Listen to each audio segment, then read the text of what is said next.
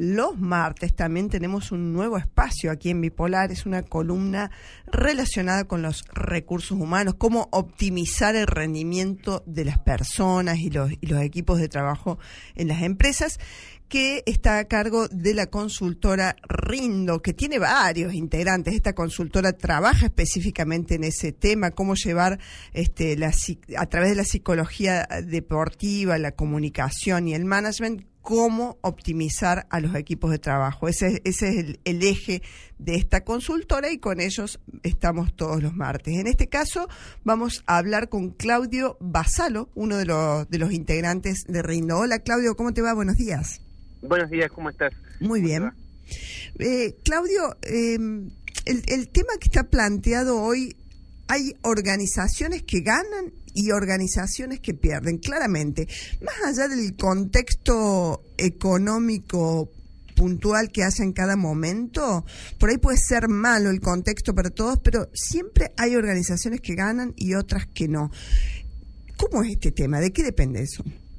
Sí, más allá de la rentabilidad, de pronto que es lo más, el emergente más visible de las organizaciones, digamos, uh -huh. o sobre todo para los que trabajan en las organizaciones y demás. Sí. Eh, nosotros hacemos referencia con esto a que hay empresas que ganan y que pierden lo mismo que sucede en el deporte, sí. con el talento, sí, sobre todo en contexto de crisis.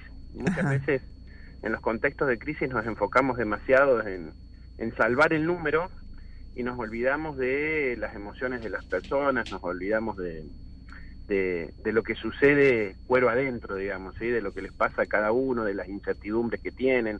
Entonces, sin darnos cuenta y en pos de, de perseguir un objetivo numérico, uh -huh. nos olvidamos de las emociones de las personas y la incertidumbre eh, orada a las personas y desgasta y hace que las organizaciones muchas veces se queden vacías de talentos. Las crisis que lamentablemente son tan frecuentes para nosotros, tienen como característica lesionar a las organizaciones.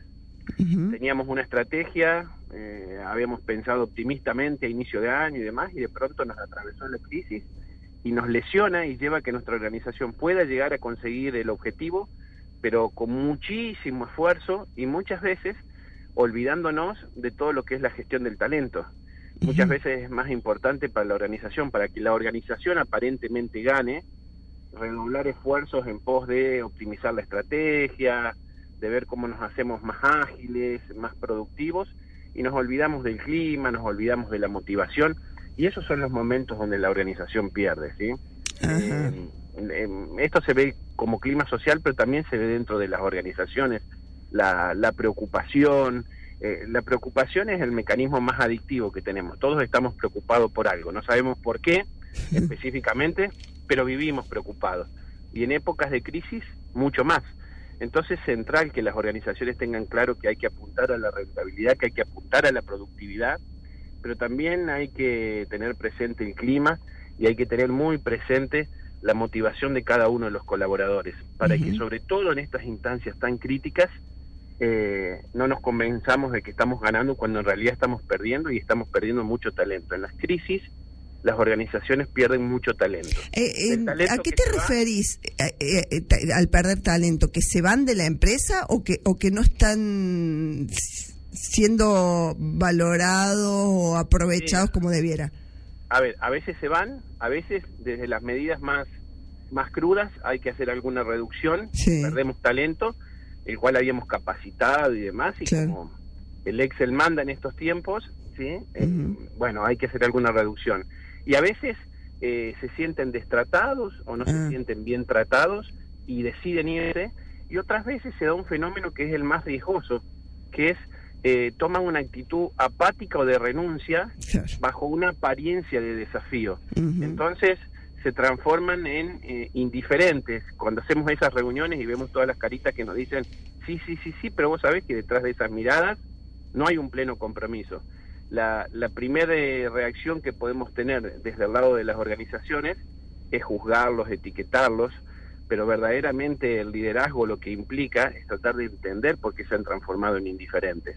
Uh -huh. En una oportunidad, eh, formándonos con con un docente español nos, nos hizo reflexionar de una manera muy inteligente. Nosotros siempre buscamos fórmulas y le decíamos, eh, eh, Norbert, eh, danos, danos una clave para motivar a la gente. Sí. Y nos, nos dio una respuesta muy inteligente, nos dijo, con no desmotivarla, y, y, y a veces pasa por ahí, ¿no? La Ah, gente entra muy motivada a las organizaciones, cada uno con sus expectativas, y el trabajo es alinear esas motivaciones y tratar de hacer que crezcan esas motivaciones. Y, y la crisis a veces nos lleva a que estemos por detrás del resultado tratando de ganar y sin darnos cuenta vamos perdiendo mucho talento. Las organizaciones invierten mucho en formar a su gente y lamentablemente en estas épocas muchas veces emigra mucho talento de la organización y mucho del talento que está en la organización se apaga por destrato o por perseguir únicamente resultados.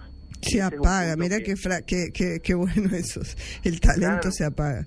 Porque viste que actitudinalmente nosotros nos caracterizamos por tener altos o bajos niveles de energía.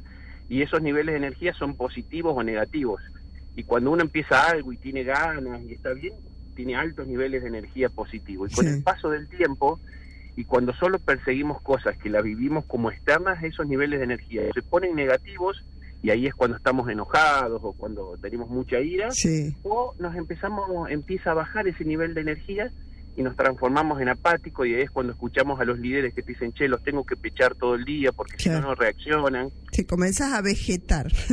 Exacto, viste, es más un tránsito por la organización que Sí. vivir plenamente la vida laboral. sí, sí, sí. y sí. ahí es cuando la organización pierde. Bien. Eh, eso impacta, eso genera un clima de apariencia, de apariencia de compromiso y naturalmente este estado también nos lleva a que eh, la productividad decaiga, ¿sí? claro. Porque si no conseguimos el compromiso de los que forman parte del equipo y es sensible el estilo de liderazgo, es sensible en cómo armamos equipos de alto rendimiento. Nosotros venimos de la psicología del deporte, ese es nuestro nuestro foco eh, originario y, y muchas veces decimos, "Che, ¿cuántos salen a la cancha hoy? No cuántos se, se alistaron. A lo mejor 11 se pusieron la camiseta, pero ¿cuántos entraron a la cancha? ¿11? Claro. Y, y, y el tema es no culpar a los que no entran, sino ver cuáles son los motivos que no entran. Bien. Ahí es cuando el equipo pierde adherencia y la función del líder es lograr que, que todos tengan ganas de jugar, Bien. porque si no, la organización pierde. Perfecto, perfecto. Bueno, Claudio, muchísimas, muchísimas gracias por esta columna y por supuesto nos vamos a volver a comunicar el martes que viene para otra más de Ritmo. A vos, ha sido muy gentil.